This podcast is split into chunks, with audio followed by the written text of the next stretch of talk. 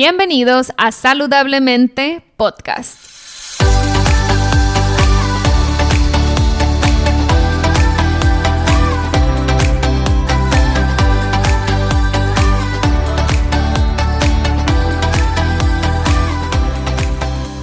Mi nombre es Siria Velarde y soy Health Coach.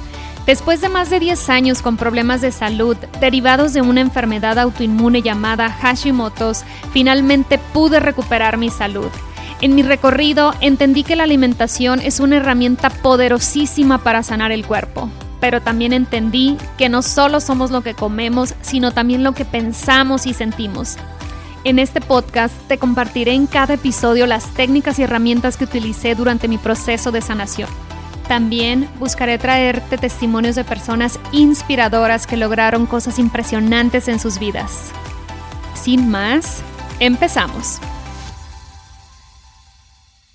Hola, hola, bienvenidos a un episodio más de Saludablemente Podcast. En esta ocasión tengo como invitado a Raciel Tobar. Él es psicólogo, especialista en mindfulness y es precisamente en temas de mindfulness que lo quise invitar para que nos comparta todo lo que él sabe sobre este tema. Hola, hola, Raciel, ¿cómo estás?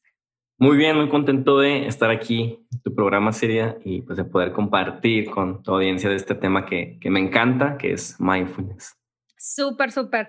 De hecho, yo quisiera, eh, incluso en lo personal, adoptar más esta filosofía de mindfulness y pues te invité ahora sí que por razones muy egoístas para yo aprender sobre mindfulness y poderlo aplicar y también eh, que la gente que nos escucha se beneficie y utilizarlo, ¿por qué no?, en, mis sesiones de coaching, que creo que es súper, súper importante. Para los que no sabemos mucho sobre este tema, Raciel, tú te has especializado, tienes hasta una maestría y tienes hasta una academia sobre mindfulness. Platícanos un poquito qué es el mindfulness. Sí, claro. Antes nada más comentar que, bueno, pues no tiene nada de, egoísta el interés. La verdad que mindfulness, uh, y ahorita la complemento con qué es, pero tiene que ver con tener una mayor predisposición para, para con las demás personas, entender sus necesidades. Sí, además del tema del a estar en el momento presente. Pero en ese sentido, pues quien busca practicar mindfulness, que puede parecer que es para su propio beneficio, pues eso va a ayudar a las personas que te, que te rodean, porque si tú estás mejor, eh, pues las demás personas también pueden estar, estar mejor contigo, ¿no? Y, y, bueno, te platico también brevemente de lo que, de mi recorrido. Yo soy eh, psicólogo, acá en Monterrey estudié en la Universidad Autónoma de Nuevo León, tanto la licenciatura y la carrera eh, perdón, licenciatura y maestría que es en, psicología de la salud, que es simplemente profundizar en más de los aspectos de la psicología que precisamente dan pie a las condiciones que favorecen la, la, salud, porque mucho la psicología se centra en la sintomatología o la enfermedad, la neurosis. Eh, sí, esa es una parte, pero pues yo me especialicé más en qué es lo que trae el bienestar, qué tipo de emociones, conductas, acciones. Y a su vez, pues dentro de todo esto panorama que es tan amplio la psicología de la salud está, eh, por un lado, la psicología positiva y también mindfulness, que, eh, que bueno, ahorita, les explico qué es mindfulness y solo para complementar eso, em, hice, o sea, durante mi maestría hice el, primer estudio eh, de mindfulness que en México se realiza en cuanto a probar sus efectos.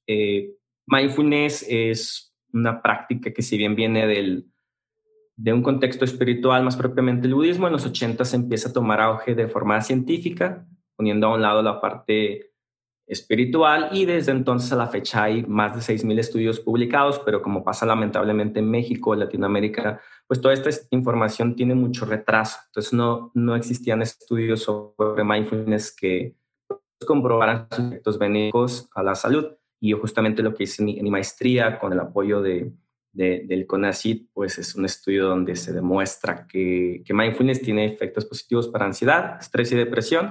Ahorita más adelante explico el, el por qué y bueno, pues finalmente mi, mi academia en, en, línea que es Mindful Academy, donde buscamos que mindfulness sea accesible para todos, indefinidamente si practicas algún tipo de religión o no, si buscas contenido científico, práctico teórico. Entonces, ese es obviamente el, el preámbulo, ¿no? De, bueno, porque estoy aquí. En lo de sí, de hecho, Raciel te iba a preguntar, ¿de dónde surgió tu inquietud por el mindfulness? No es una materia que te enseñen en la escuela de psicología, o ¿cómo llegaste al mindfulness? ¿Por la maestría? no, pues realmente por experiencias eh, personales desde muy chico. Em, yo creo que como muchos en su adolescencia, bueno, tenemos esta esta curiosidad de decir, pues, ¿qué onda con, con, mi espiritualidad, con la religión que practico? O sea, si la heredé meramente de mi familia, es un asunto cultural. Entonces yo no estaba, eh, pues, convencido con, con, lo que me habían enseñado mis padres y ellos ya me habían dado la libertad de, sabes, ya tienes 15, 16 años, tú busca por tu cuenta.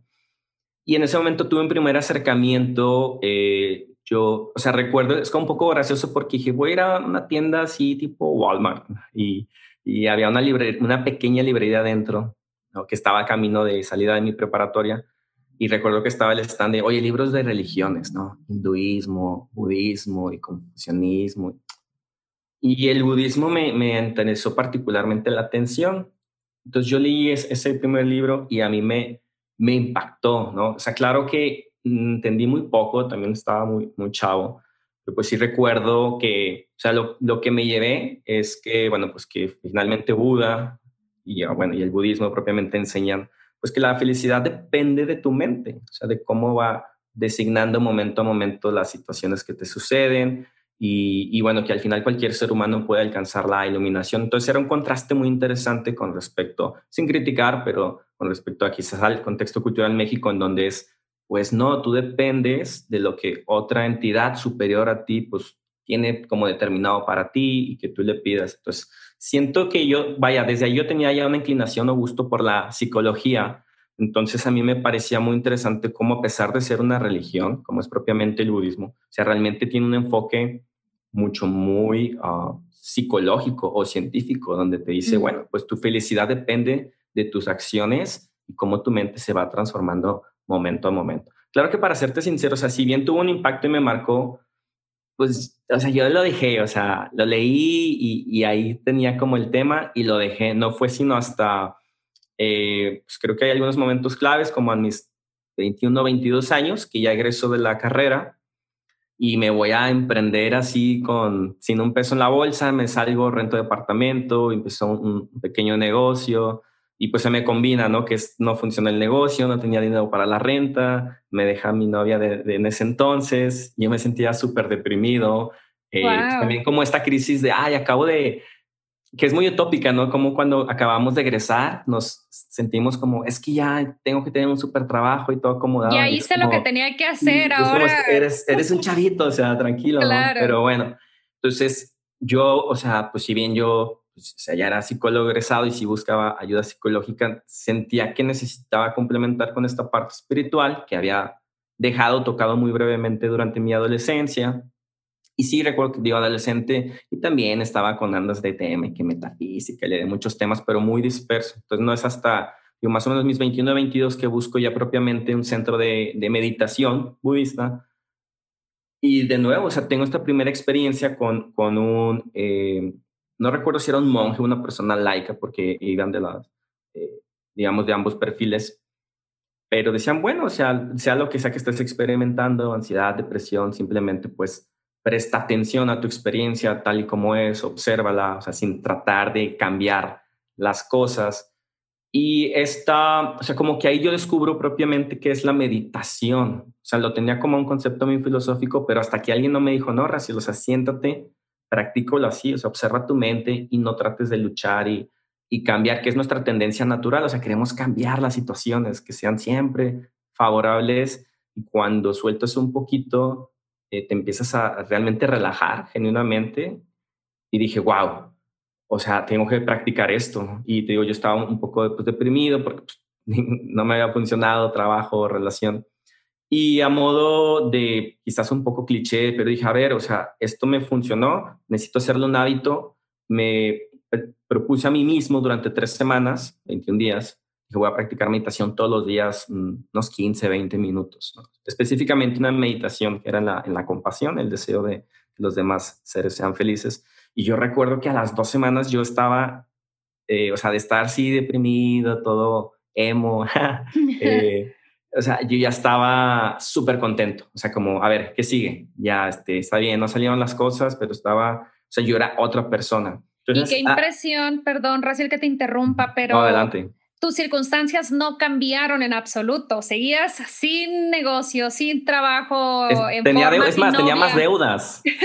Porque pues había empezado a usar mis primeras tarjetas para, pues, pues como ya para pagar. Sobrevivir, ajá. Ajá. Y, o sea, y de verlo de, ah, esta es una situación súper difícil, simplemente lo empecé a ver, pues es una situación que ahí está y se tiene que resolver. Mm, entonces, bueno, para no, no alargarme mucho la historia, digamos que esa ya fue como ya el momento crucial y yo empiezo a buscar, eh, no inmediatamente, pero sí a poco a poco, digo, bueno, o sea, yo soy psicólogo, esto a mí me funcionó, quiero ver cómo lo, cómo lo uso con mis pacientes y demás personas. Yo, pero yo ahí entonces yo pensaba que era, o sea, ni yo sabía que existía mindfulness como una corriente científica, porque como tú me preguntabas, pues en la carrera no me lo enseñaron. Entonces, no es hasta el poco tiempo que ya investigo de que, oye, ¿se podrá combinar mindfulness en la psicología? Y cuando empiezo a investigar en Internet, pues me topó que sí, no, hombre, ya llevan décadas, o sea, haciendo programas y de que no, no puede ser, pues como pues no hubiera este, empezado un poquito antes, digo, pues, realmente estaba muy a tiempo. Y bueno, ahí ya la historia es que empiezo a,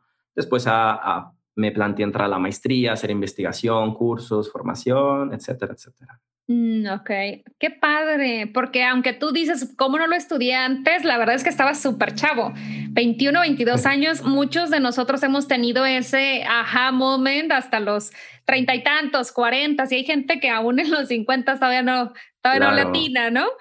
Entonces, qué padre que tú encontraste esa herramienta a muy temprana edad y sobre todo que es una herramienta que incorporaste a tu práctica como psicólogo y que puedas ayudar a más personas a usarla, a tratar. Mira, hay algo en lo que he estado pensando en las últimas semanas porque cuando em, busco videos sobre mindfulness o sobre meditación o gente que te recomienda hacerlo, me parece muy lamentable que te que casi que te rueguen, o sea, los, lo que me he topado es, por favor, date cinco minutos, dos minutos. Aquí te va la meditación de los 30 segundos, casi, casi, ¿no? Porque estamos tan renuentes a hacerlo y a implementarlo, aún escuchando que es una herramienta muy poderosa, no nos damos ni siquiera unos minutos para intentarlo siquiera.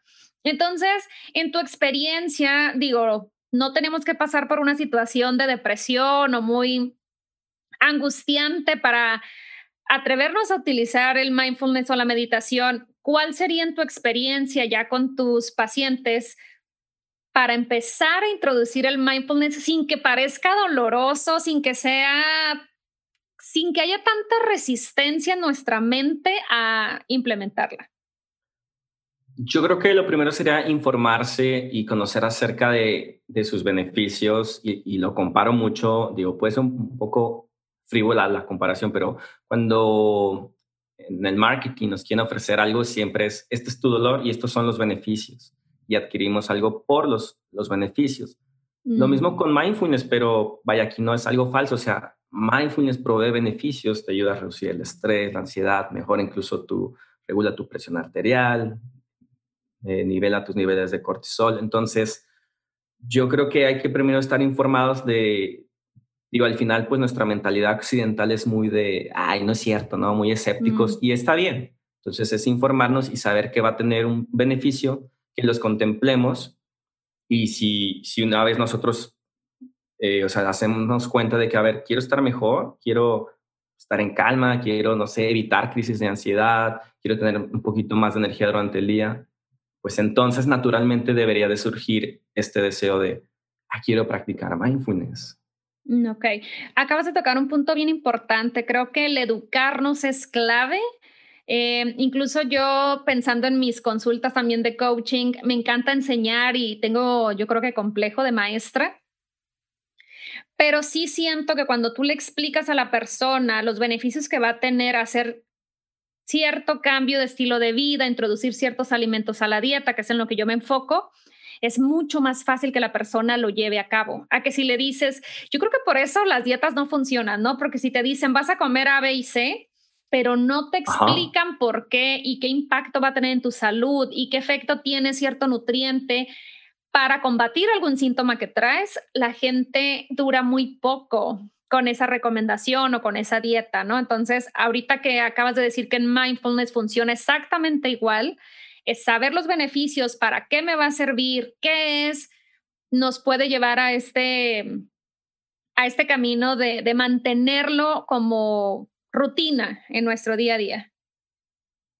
Exactamente, es que no es algo que, que se hace por imposición, no es porque lo tienes que hacer o porque se puso de moda, que se pone de moda precisamente por este auge científico que ha demostrado sus, beneficios, pero es lejos de, ay, es que tal empresa en Silicon Valley, sus empleados usan mindfulness.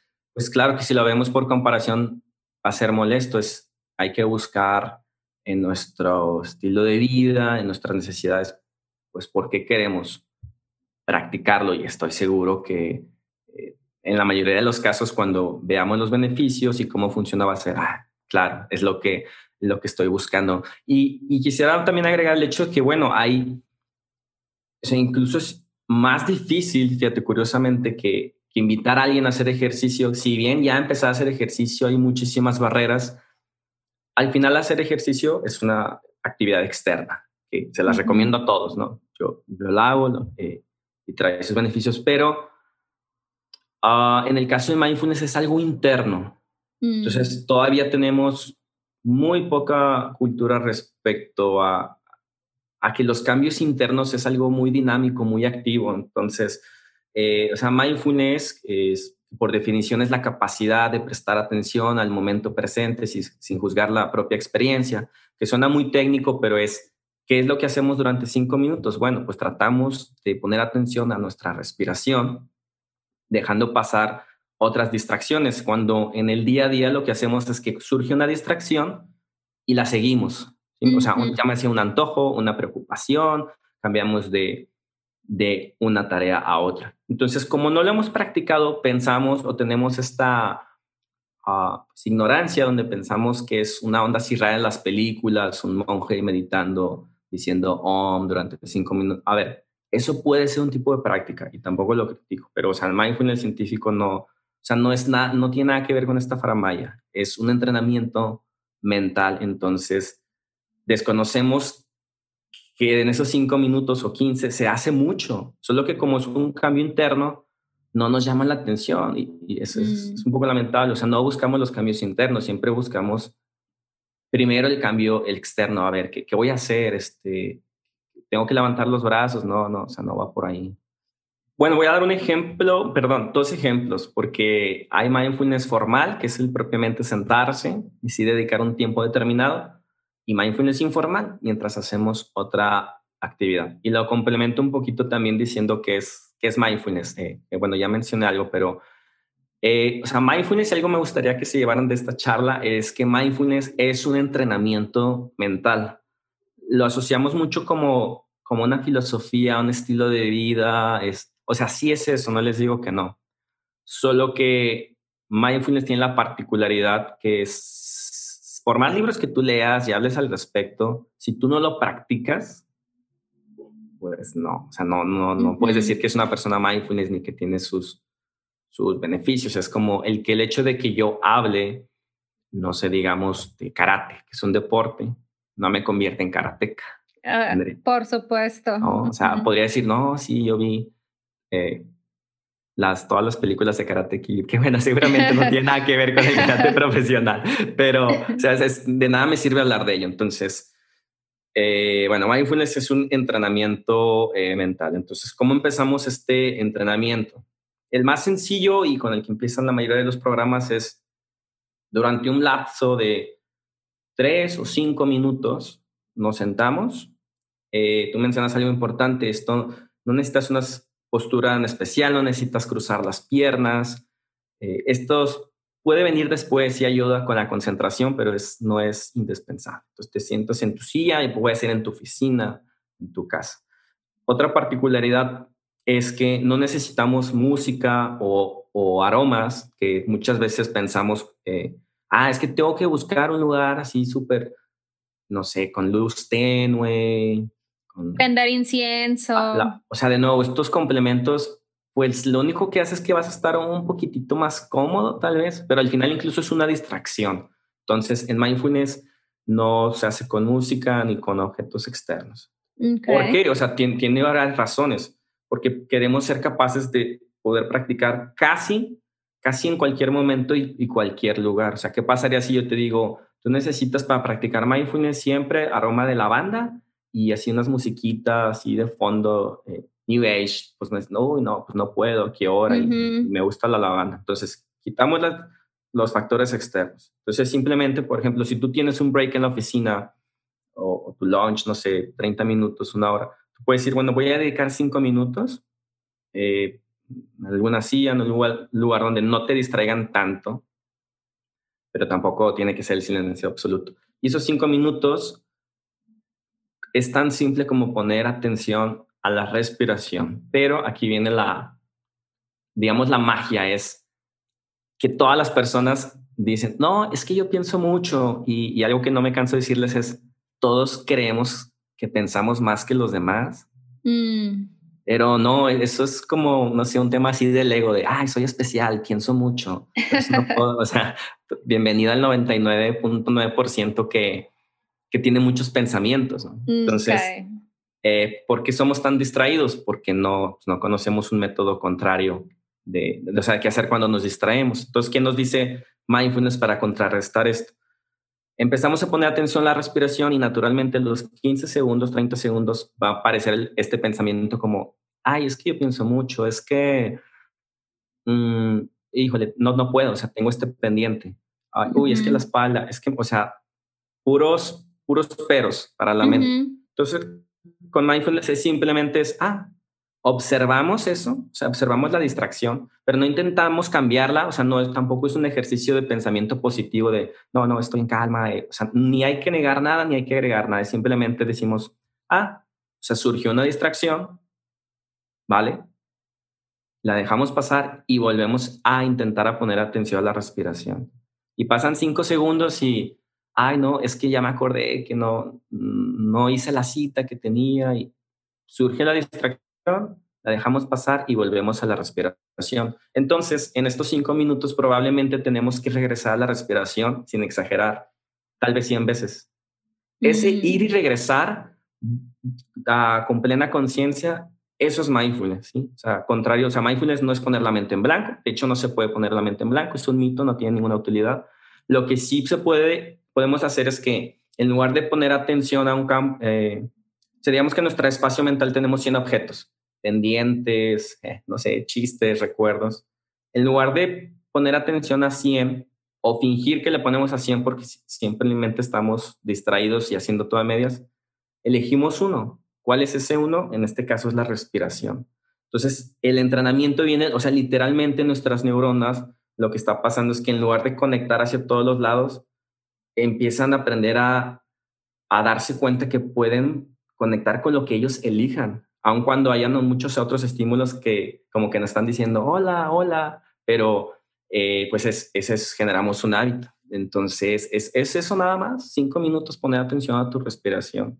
Y por eso el efecto eh, que solemos tener es como, ah, mira, o sea, pues sí, estaba estresado, estaba pensando muchas cosas, pero puedo estar en, calma y, y, eso ya se va reflejando en el día a día. No sé si me di a entender porque, bueno, me extendí ahí con los ejemplos, pero quería clarificar mucho. No, está súper bien. es lo que eh, sucede en estos cinco minutos? Porque es, es algo súper dinámico, ¿sabes? No, De hecho, te agradezco que te hayas extendido porque la mayoría tenemos ese pensamiento de que no, es que yo no sirvo para esto, a mí no me funciona, cuando lo hemos intentado una sola vez y tenemos la falsa idea de que no debo de pensar en otra cosa para poder meditar o tener un momento mindfulness cuando pues no se puede y menos si no has entrenado a tu mente pues a estar en el presente, en el momento presente.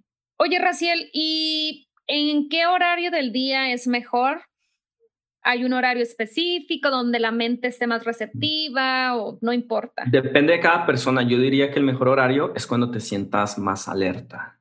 Mm, por ejemplo, yo soy alguien muy nocturno, me suelo dormir hasta una de la mañana porque, no sé, a partir de las 9, 10 de la noche tengo mucha pila. Entonces suelo mm. meditar 12 de la noche. Mm, Me siento muy alerta, ¿sí? si yo, si fuese al revés, y cuando yo me levanto, sintiera así alerta, lo, haría en ese momento, pero no suele ser mi caso. Hay personas que al revés, que ya a las 8 dicen, no, ya no tengo mente para nada. Entonces simplemente busca el momento que estés más alerta. Y cinco minutitos son suficientes, pero practicados todos los días. La constancia, me imagino, es clave. Sí, o lo que dicen los estudios, lo que más funciona es la constancia. Eh, por ejemplo, y me lo han preguntado, oye, y si en lugar de practicar de lunes a mm, sábado, digamos, cinco minutos, el lunes solamente hago 30 minutos, no, o sea, está demostrado que es más benéfico mm. hacerlo constantemente cinco minutos que una sola sesión larga.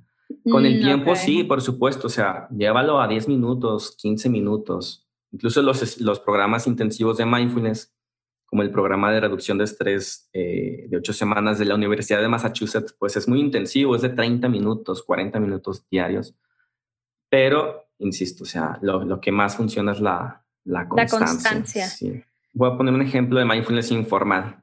Les decía que formal es cuando dices, me siento a meditar esos 5 o 10 minutos y elijo la respiración. Pero, ¿qué tal si estamos trabajando? Bueno, también puedes practicar mindfulness es simplemente elegir una actividad de forma consciente y que tú digas, cuando surja una distracción, voy a regresar con una actitud de, calma, amabilidad a mi actividad. Y el ejemplo que todos podemos hacer, estoy seguro, es si tú dices, voy a contestar un correo. Pero ¿qué es lo que pasa? Cuando vamos a contestar un correo, pues a veces vemos que hay otros dos o tres que están, que nos marcan, no sé, Gmail ahí negrito sin contestar y nuestra idea era, no sé, hablar con tal persona, tal que, ah, déjame nada más lo checo para ver qué dice. No lo voy a contestar ahorita. Y no es cierto, o sea, nos implicamos en este otro correo. O sale una notificación de WhatsApp y lo mismo dices, nada más voy a ver qué es. No me voy a... Y no es cierto, o sea... Sí. O sea, somos muy mentirosos con nosotros mismos. Entonces, el correo que nos iba a llevar cinco minutos contestarlo, pues se, se convierte en una actividad de media hora porque ya abrimos, no sé, 10 pestañas en nuestro explorador y estamos en dos conversaciones. Entonces, ¿qué es mindfulness? Es decir, ¿cuál es mi siguiente actividad? Contestar este correo. Ok, pase lo que pase, bueno, sin exagerar, si, si se está quemando la casa, sí, dejas de hacer la actividad, pero eh, en la mayoría de las veces es pase lo que pase, no voy a cambiar mi actividad hasta que termine esta. Mm. Entonces es, le dedicas mejor con calma esos cinco minutos al correo te resistes a la tentación, porque es eso, es una tentación de que hay muchos estímulos. es que la mente es como, es como un niño chiquito. O sea, ve estímulos y es, ay, qué padre. Solo que como adultos nos engañamos porque pensamos que los niños son como distraídos, claro, porque pues ven caricaturas y los dulces, nada más que nosotros ya los cambiamos por proyectos y emprendimientos y, y jugar, y jugar a, la persona súper importante y ocupada y es como, ay, pues somos como niños distraídos. Entonces mm. podemos hacer eso, elegir una actividad. Otras muy populares son, por ejemplo, cuando, cuando comemos, ¿sí? Que la verdad es muy difícil hacerlo toda la comida, pero puedes decir, ah, no sé, si le vas a dedicar 20 minutos a la comida, durante cinco minutos me voy a dedicar realmente a percibir los sabores. O sea, saber a qué sabe, porque ah, comemos de forma automática, eh, a veces nuestra comida favorita y terminamos con, a mí me ha pasado, como, uy, o sea, no sé, lasaña, ya me la acabé, pero pues, pero pues a qué hora, o sea, yo Ni la, disfruté. Ajá, entonces, y luego esta luchita, quiero más, pero ya comí mucho. ¿Y por qué pasa eso? Porque pues nuestra atención no estuvo en el hecho que estuvimos comiendo, en disfrutar los sabores, sino que... Algo muy, muy común, Raciel, en cuanto a la comida, que también en términos de salud es súper importante poner atención al comer, porque involucra desde los jugos gástricos, todo ese tema digestivo. Ahorita es muy común comer y parece que nos pica o nos molesta comer solos. Entonces es muy común ver a las personas en algún lugar comiendo con el celular, haciendo una llamada o en casa viendo la televisión, porque pareciera que nos, nos pica estar sin pensar nada y sin estar procesando información. Ahorita creo que el, gran problema que tenemos todos es hay demasiada información, hay demasiados distractores y los queremos todos, como dices, es como a los niños que les pones un dulce, un oso de peluche y quieren todo. Entonces se entretienen con una cosa dos minutos y luego se van a la siguiente y luego la siguiente y luego la siguiente y así estamos. Exacto, entonces ya la eh, práctica informal de mindfulness en el día a día lo que te permite es, además de poner atención a una actividad y poder entrar a este estado de flow con más facilidad, es, es también de disfrutar la actividad, ¿no? Que a veces, o sea, yo entiendo para que digamos, bueno, es que el trabajo cansa, es, es pues sí, es trabajo, pero yo creo que lo que más cansa es esta dispersión mental que tenemos durante el mismo, ¿no? O sea, cualquiera, estoy seguro que podría decir que si nos sentamos y nos estamos inmersos en una actividad, una hora, dos horas, la disfrutamos, y que puede ser desde crear una presentación en PowerPoint, puede ser tedioso, pero si estás pensando en ello, la disfrutas. Si estás pensando, ay, es que porque me tocó a mí, no, yo ni le sé, este, no, uy, no, y luego, este, ni puedo bajar las imágenes, no sé, pues claro, o sea, el desgaste no es por la actividad, sino porque la mente está en otras situaciones, ¿no? ya sea victimizándose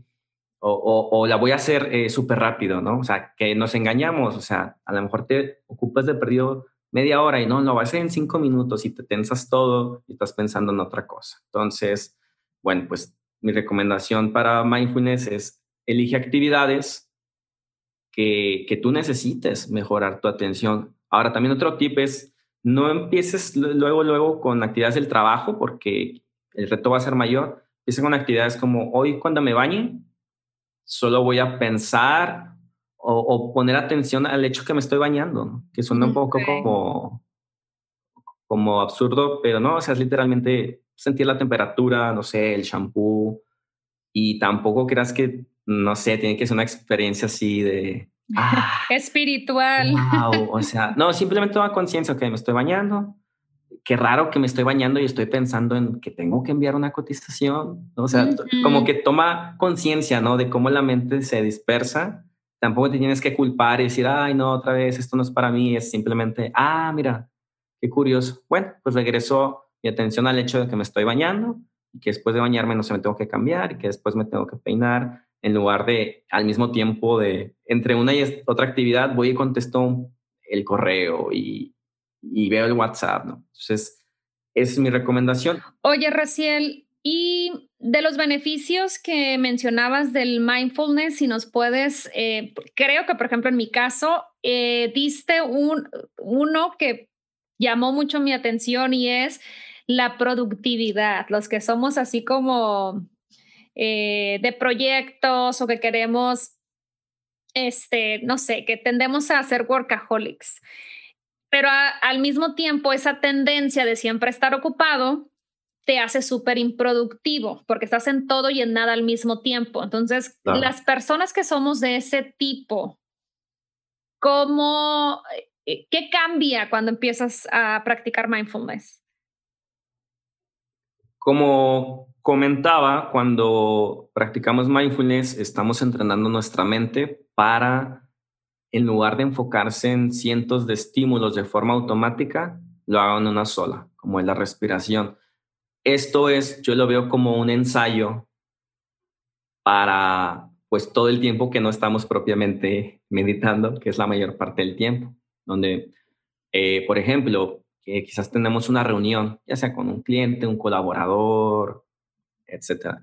Y muchas veces en las reuniones estamos pensando ya en la siguiente actividad o, que la agenda está muy apretada, entonces estamos luchando por poner atención a la persona y resolviendo otra situación que todavía no llega y que no puedes atender en ese momento, pero es la tendencia de la mente. Entonces uno de los beneficios es que, o sea, gracias a que nos estamos dando este espacio diario de 5 o 10 minutos, es, insisto, es como ensayar, se vuelve más natural que en tu misma mente eh, tú digas, sabes, o sea, porque esto lo haces en, es dinámico, o sea, estás en la conversación con la persona, eh, en psicología esto se llama metacognición, empiezas a tener mayor lucidez sobre tu propio proceso mental, decir, oye, qué curioso, o sea, ¿por qué si estoy hablando con esta persona de que un proyecto? Porque estoy pensando en el que sigue, o sea, no tiene sentido. Entonces, pones, te das cuenta de ello y dices, ¿sabes qué? O sea, dejo pasar este otro pensamiento y regreso mi, mi atención. O sea, suena fácil decirlo, pero es que no es tan fácil si no lo practicamos. Mm, Entonces se vuelve como muy natural. O sea, no digo que practicar mindfulness no desaparece las distracciones. Lo que hace es que te vuelves consciente de la distracción y pues el paso para cambiar algo siempre es primero hacerlo consciente. Hacerlo consciente. Pues como te haces consciente de la distracción, ah, regreso, no, sigo, sabes que regresas a la charla y eso hasta la otra persona lo nota como, ah, oye, tenete muy, muy atenta, muy, este, pues claro, porque tú tienes ya un proceso mental que está también, eh, o sea, suena redundante, pero es que así es, o sea, estás atento del hecho de que tienes que estar atento. Y sabes que, como dices, es algo que se percibe y se siente cuando la persona te está poniendo toda su atención y es algo que siempre se agradece, ¿no? Enriquece la plática, te da mejores resultados en la convivencia. Oye, Raciel, y para personas que tienen ya una mente ansiosa, me imagino que recibes a personas ya con diagnóstico de ansiedad como tal, ¿cómo, cómo haces ese corte en la mente cuando cuando eres ansioso para poner atención plena? Bueno, en el caso de los de un trastorno propiamente diagnosticado, depresión, ansiedad, mindfulness, es importante que sepan que no, no reemplaza la psicoterapia mm, o, la terapia psiquiátrica si es que hay algún medicamento, pero sí se ha demostrado que es un complemento que potencializa, eh, o sea, que el resultado de la terapia sea tanto más rápido como más efectivo.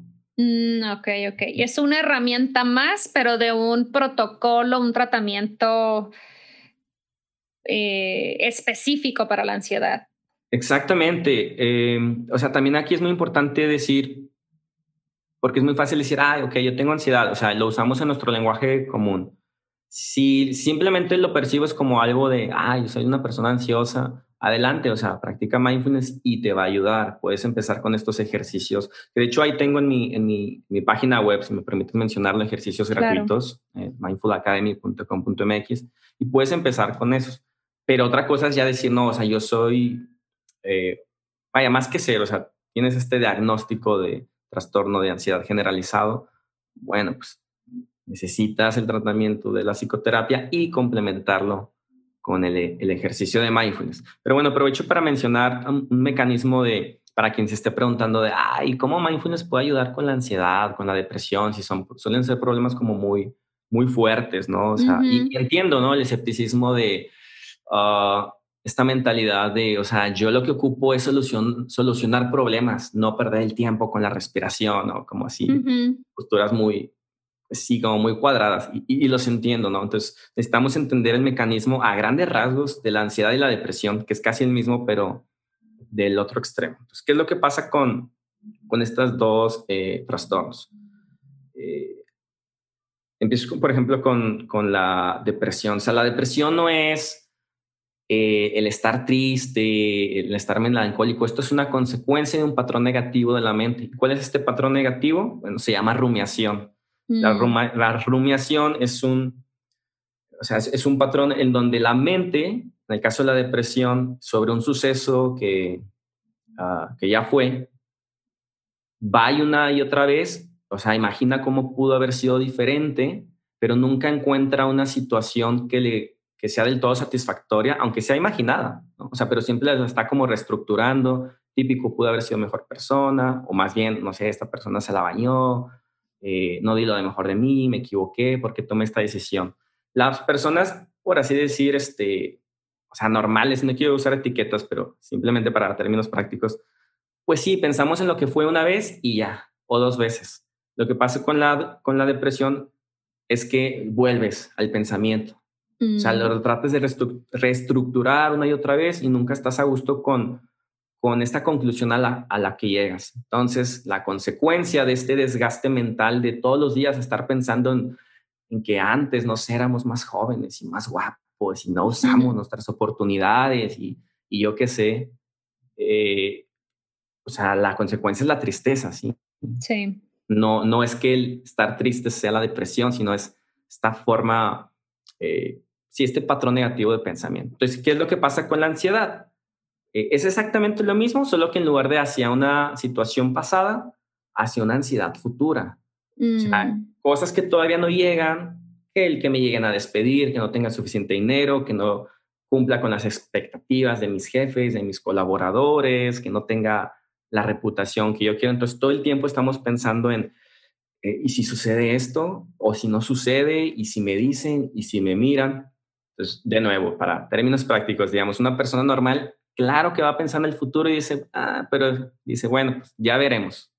La persona con ansiedad nunca está satisfecha con este resultado imaginado. Entonces, a los cinco minutos ya está pensando, no, no, o sea, entonces eh, eh, van a salir mal las cosas, plan B y plan C. Y, esto pues causa demasiado desgaste emocional.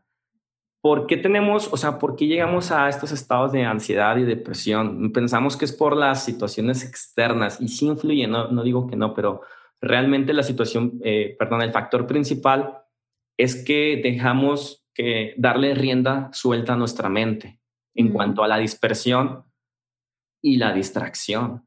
Entonces, mindfulness lo que viene a hacer es justamente es a reeducar este patrón negativo o, cortar de tajo el deja de estar eh, imaginando y fantaseando sin límites una y otra vez situaciones del pasado y del futuro. De ahí la importancia de regresar la mente al momento presente de forma consciente. Ahora, también quisiera aclarar que no tenemos que vivir todo el tiempo en el presente porque luego exageran esta parte. O sea, naturalmente, si imagínate, si tú eres un director de operaciones, todo el tiempo tienes que estar pensando en el futuro y los resultados. Eso está muy bien, siempre y cuando tú decidas conscientemente, tengo que pensar en ello porque es mi tarea. Muy diferente a, yo no lo elijo, simplemente, eh, no sé, me, me echo en la cama y vienen estos pensamientos. Ah, pues ese es un mal momento para pensar en, en ello. Entonces es educa en el momento en el que piensas en el futuro y en el pasado. Y es que es diferente cuando lo haces con la intención de planear y prever, porque es parte de tu trabajo, como dices tú, pues alguien que tiene un negocio y no está proyectando o no está planeando, pues no creo que le vaya muy bien. Pero el, el, estar, es que también la mente ansiosa tiene esta tendencia a pensar en el peor escenario, ¿no? Y de ahí es donde viene la ansiedad. Porque cuando estás planeando, también cuando eres dueño de negocio, siempre quieres el mejor escenario y te estás preparando y planeando para un mejor escenario. La mente ansiosa normalmente tiende a pensar en el peor resultado y eso es lo que te genera mucha ansiedad. E incluso tampoco me parece tan malo pensar en el peor escenario, sino yo creo que el, tema con la, con la mente ansiosa es que considera el peor escenario un hecho cuando no ha mm. sucedido. Mm, ok. Sí, porque yo también pienso en el peor escenario en mi situación. Pues claro, pues puede ser deudas, que no tenga suficiente para pagar la renta. O sea, es que claro que se puede dar, pero no es un mm. hecho. Y estoy consciente que todo el tiempo, pues bueno, estoy trabajando en ello y tengo, eh, eh, sí, cierta planeación que me va a hacer evitar a llegar a ello, pero la persona con ansiedad ya, o sea, lo imagina, y en psicología se llama fusión cognitiva, o sea, como no hay un discernimiento claro de esto es simplemente una situación que estás imaginando, no es la realidad tal cual. Ni siquiera aunque sucediera, porque pudiese llegar a suceder, como por ejemplo el hecho de, de decir, no sé, me voy a enfermar. Es un hecho, o sea, todos nos vamos a enfermar en algún punto, ¿no? Entonces no tendría sentido que yo te diga, no, tú imagina que no va a suceder. Pero lo que sí te puedo decir que, que no va a suceder es que no va, que, una vez que suceda quizás no es como tú crees que va a ser. O sea, es imposible que sepamos exactamente hasta que llegue esa situación. Ok. Oye, recién... Es, no exagerar. Ajá. ¿Qué otras técnicas o herramientas, digo, adicional a la terapia psicológica, ¿no? Buscar un psicólogo, buscar terapia es, es creo que de los tops. ¿Qué otras cosas podemos hacer para ayudar a esta mente ansiosa tendiente a la depresión, para romper con eso junto. Yo soy de la idea, no sé tú qué opines, que para realmente recuperar nuestra salud, cuando ya estamos en una situación así, de ansiedad, depresión, de desórdenes físicos, que ya hay un desorden biológico, eh, entre más herramientas tengas en la mochila, mejor. Eh, en mi caso, yo me enfoco en la parte nutricional, me enfoco en la parte de suplementación yo no soy especialista, obviamente, en terapia, no soy psicóloga, eh, pero creo que, que, son varias cosas y todas complementan. En la parte psicológica, además de mindfulness, terapia psicológica, ¿qué otra cosa nos, nos puedes recomendar? Pues justamente lo que hablábamos antes de empezar el, el podcast, diría que ahí tú eres mm, mucho más experta que yo en el, en el, tema nutricional, pero es la, la, alimentación, pero y lo, lo quiero seguir ligando con, con mindfulness, o sea, no, no por quedarme en el tema, sino porque, como he comentado, pues mindfulness es un tema de atención. Entonces, si, sin, si nos sentimos muy dispersos y que tenemos poca capacidad de atención, pues claro, o sea, menos vamos a, aunque más lo necesitamos, menos lo vamos a querer practicar. Y algo que yo he vivido personalmente es, eh, o sea, cómo lo que comes, la, la hora y cómo afecta drásticamente tus niveles de atención. Totalmente. Eh, entonces, por ejemplo, hace ratito me, me, preguntaba sobre la hora, eh, pero también les diría, pues también sobre, o sea, también si vas a meditar o practicar mindfulness, pues idealmente no lo hagas justo después de comer, porque pues todo tu, los recursos de tu cuerpo se van a la digestión y naturalmente sentimos pesadez, sueño, pues no sería lo, lo ideal, ¿no? Pero bueno, además de eso, o sea, algo que yo, eh, o sea, he visto que es, por ejemplo, para, para concentrarnos en el trabajo, pues, o sea, comer, la comida chatarra absorbe tu atención. Eh, y no, le digo por el hecho de que pienses en, ay, voy por un chocolate, sino porque literalmente, o sea, como es, lo dices las palabras, es comida chatarra, pues tienen ciertas toxinas que, o sea, en tu cuerpo lo, lo desgasta y tú te sientas, no sé si te pasaba a mí, sí, o sea, es, o sea, si bien como o trato como el saludable, de, de, pronto digo, a ver, ya voy a hacer un break. Y vas por un chocolate que terminan siendo dos. Y dices, voy a regresar ya más enfocado pero regresas menos porque como es justamente fue chatarra, te da este pico de azúcar que dura cinco minutos como dura el comercial y la próxima hora es como un aletargamiento, estado así de cero enfoque mental. Entonces yo diría adicionalmente de, porque claro, o sea, mindfulness es una parte, pero o sea, cuida bastante tu alimentación. O sea, si estás comiendo mm. mal, te vas a sentir como pues dispersa, sin ánimos, este, me encanta, me encanta que también creas en esto, porque creo que sí, la alimentación es clave y no comparto la opinión de irnos a los extremos, de que nada más esto te va a ayudar, nada más la terapia psicológica.